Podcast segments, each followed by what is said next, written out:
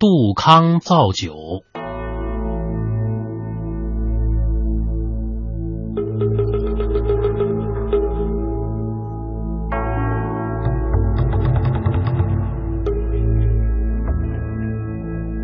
传说杜康是轩辕皇帝手下的一位大臣，他专门负责管理粮食。由于那时候没有仓库，更没有科学保管的方法，杜康只能把收获的粮食堆在山洞里。时间一长，因为山洞里很潮湿啊，粮食全都发霉了。皇帝知道了这件事儿，非常生气，下令把杜康降职。并且说啊，以后如果粮食还有霉坏，就要处死杜康。当时啊，皇帝正准备与陆昏族大战，征调来的粮食无处存放，杜康十分着急啊。有一天，杜康在桑林中发现了一片开阔地，周围有几棵大桑树呢，已经枯死了。只剩下粗大而且中空的树干。杜康灵机一动，他想啊，如果把粮食装在树洞里，也许就不会霉坏了。杜康于是把自己的想法告诉给周围的人啊，大家都赞同，并且一齐动手，把树林里凡是枯死的大树都一一进行掏空处理，然后把粮食全部装进树洞里。谁知那几年风调雨顺，连年的好收成，装在树洞里的粮食呢，根本都用不上。几年以后，经过风吹日晒雨淋，粮食慢慢发酵了。有一天，杜康上山查看粮食时，突然发现一棵装有粮食的枯桑树周围躺着几只山羊、野猪和兔子。杜康以为这些野兽都死了，就大步走过去，想把这些野物弄回去让大家吃。谁知道走近一看，竟然发现他们还活着，似乎都是在睡大觉。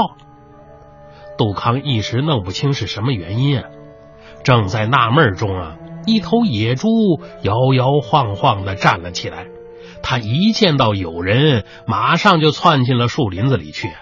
紧接着，山羊、兔子也一只只醒来逃走了。杜康觉得奇怪极了，正准备往回走啊，又发现两只山羊在装着粮食的树洞前低头用舌头舔着什么。杜康连忙躲到一棵大树后面观察，只见两只山羊舔了一会儿，也摇摇晃晃起来。没走几步啊，便都扑通躺倒在地上。杜康飞快的跑过去，想看看刚才山羊舔的是什么。不看则罢，一看把杜康吓了一跳啊！原来是装粮食的树洞啊裂开了一条缝，里面有水不停的往外渗出。山羊啊，就是舔了这种水才倒在地上的。杜康用鼻子闻了一下，渗出来的水呢特别的清香，他于是啊也尝了一小口，味道虽然有点辛辣，但却特别的纯美，而且回味无穷。杜康是越尝越想尝啊，最后一连喝了好几口，没过一会儿啊，他就觉得头越来越沉，好像天旋地转一般。他刚起身向前走了两步，身体就不由自主的倒在了地上。就这样，杜康昏昏沉沉的睡着了。不知过了多长时间，等他醒过来的时候，刚才躺倒在地上的山羊全都跑掉了。杜康翻身起来，只觉得精神饱满，浑身是劲儿。他顺手摘下腰间的尖底罐。接了一罐水浆回家了。